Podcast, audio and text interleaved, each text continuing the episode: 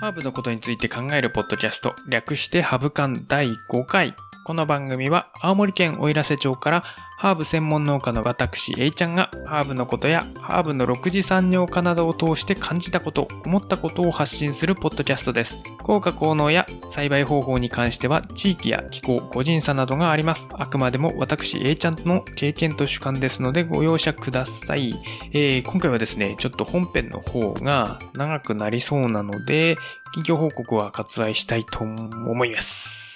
今回はですね、まあ、タイトルの通り、レモンバームについて考えていきたいと思います。5回続けてきて初めてのちゃんとハーブの回ですね。やっていきたいと思います。レモンバームはですね、別名メリッサという名前があります。学名もメリッサなんですけれども、えー、和名だと香水ハッカー。香水って名前が、和名がついているのは大抵レモンの香り。おそらくその日本に入ってきたタイミングで、レモンの香りっていうのが香水っていう、あの、名前がついてたのかなと想像します。で、シソ科の香水発火属の多年草になります。なので、毎年、あの、冬に枯れても、春にはポコポコと出てくるっていう感じですね。で、原産地は南ヨーロッパです。なので、ちょっと平均的に暖かいというかですね。で、見た目はですね、シソって言ってもわかるかな。シソとかミントみたいな見た目になるんですけれども、葉っぱの形がですね、シソの葉っぱに似ていて、あと縁がギザギザなんですけれども、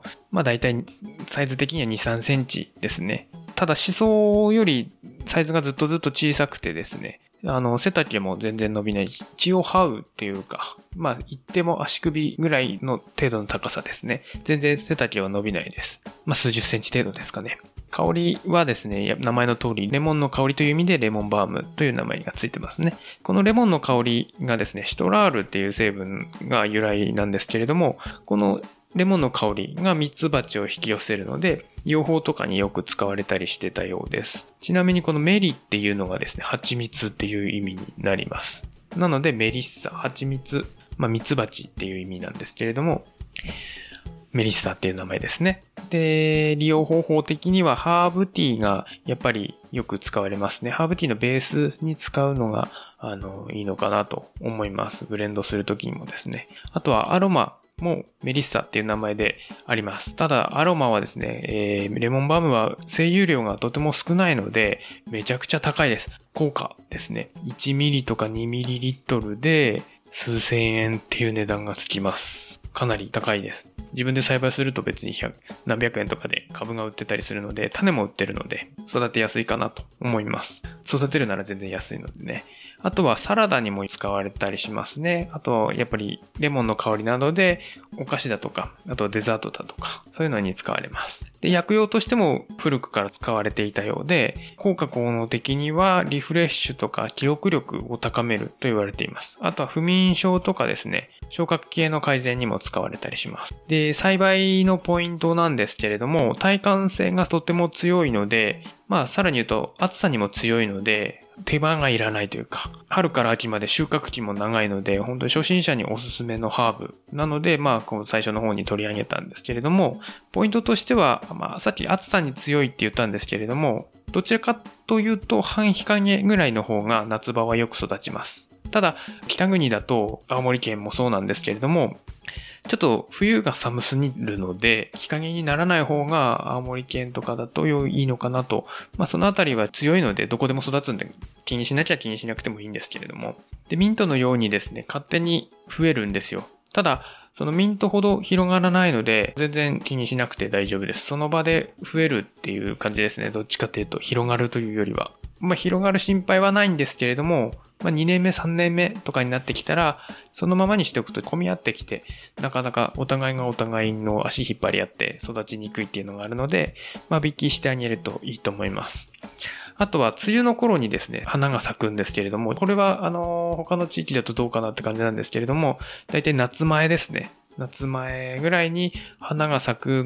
ので、まあ、その花を楽しむっていうのもありなんですけれども、食べたり飲んだりするのであれば、花が咲く前の方が香りが強いので、まあ、あとは、どのハーブにも言えることなんですけど、梅雨時期に混み合ってると、その湿度に負けちゃうので、まあ間引きがてら収穫してあげるっていうのがいいのかなと思います。で、ここからですね、ちょっと余談なんですけれども、これがちょっと長くなるかなと思ったので、オープニング飛ばしたんですけれども、ハーブっていうのが結構ギリシャ神話によく出てきます。これがなかなか面白い話が多くてですね、そういうのもちょっとその紹介できる範囲でしていきたいなと思うんですけれども、レモンバームというか、メリッサっていうのがギリシャ神話に出てきます。ギリシャ神話ではですね、メリッサっていうのは神話伝承の女神と言われていて、まあ諸説はあるんですけれども、二人姉妹の妹です。で、お姉さんの名前はアマルテアっていう名前ですね。で、アマルテアとメリッサの二人姉妹になります。で、ギリシャ神話で一番有名なのはやっぱり全知全能の神ゼウスですね。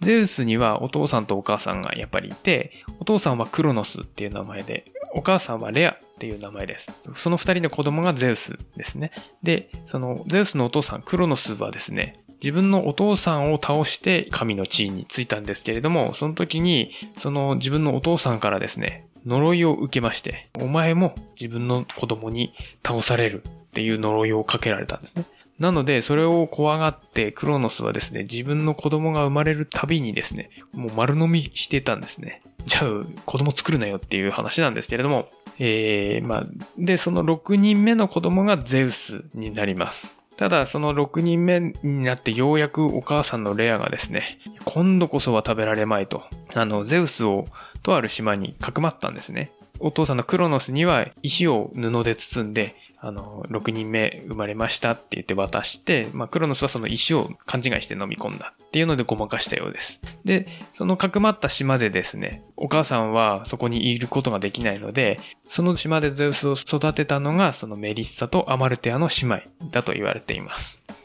で、アマルテアっていうのはヤニの父を与えて育てたそうです。あの、ゼウスをですね。なので、その功績を認められてというか、後にヤニ座になるそうです。絵を見ると、隣に女の人がいるんですけれども、それはアマルテアさんだそうです。で、妹のメリッサはですね、その名前の通りなんですけれども、蜂蜜を与えてゼウスを育てたそうです。ただ、ここでちょっと注意点なんですけれども、現実に戻るって感じなんですけれども、蜂蜜っていうのはボツリヌス菌があるので、あの、1歳未満の子供には与えないようにしてください。ちょっとここは神話を信じて蜂蜜で子供を、赤ちゃんを育てないようにしてくださいっていう感じですね。で、ゼウスが育った後ですね、兄弟たちを助けるためにですね、父親のクロノスをちょっとどういう方法でやったかはちょっと調べれなかったんですけど、クロノスをお酒で酔わせるんですね。そのお酒の名前が神の酒、新酒ネクタール。これはあの、よくフルーツ系のミックスジュース的なやつをネクターって言ったりしますけども、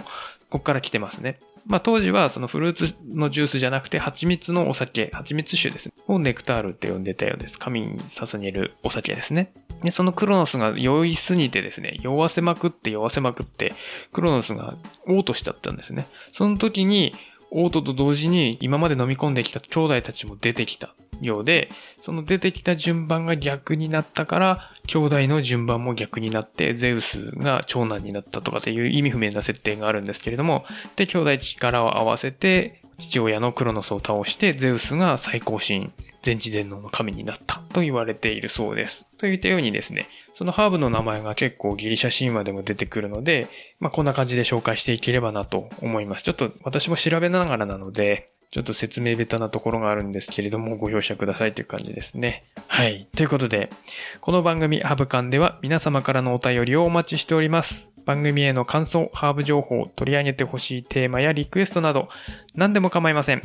メールアドレス、ハブカン 2020.gmail.com までお寄せください。habukan2020.gmail.com です。ツイッターハッシュタグ、ハブカン。ひらがなでハブカンのハッシュタグをつけてコメントいただいても結構です。ぜひぜひお寄せください。ということで、今回はレモンバームについて考えてみました。皆様どう考えましたでしょうか？ハーブのことについて考えるポッドキャスト。略してハブカン。お相手は A ちゃんでした。また次回お会いしましょう。ヘバナス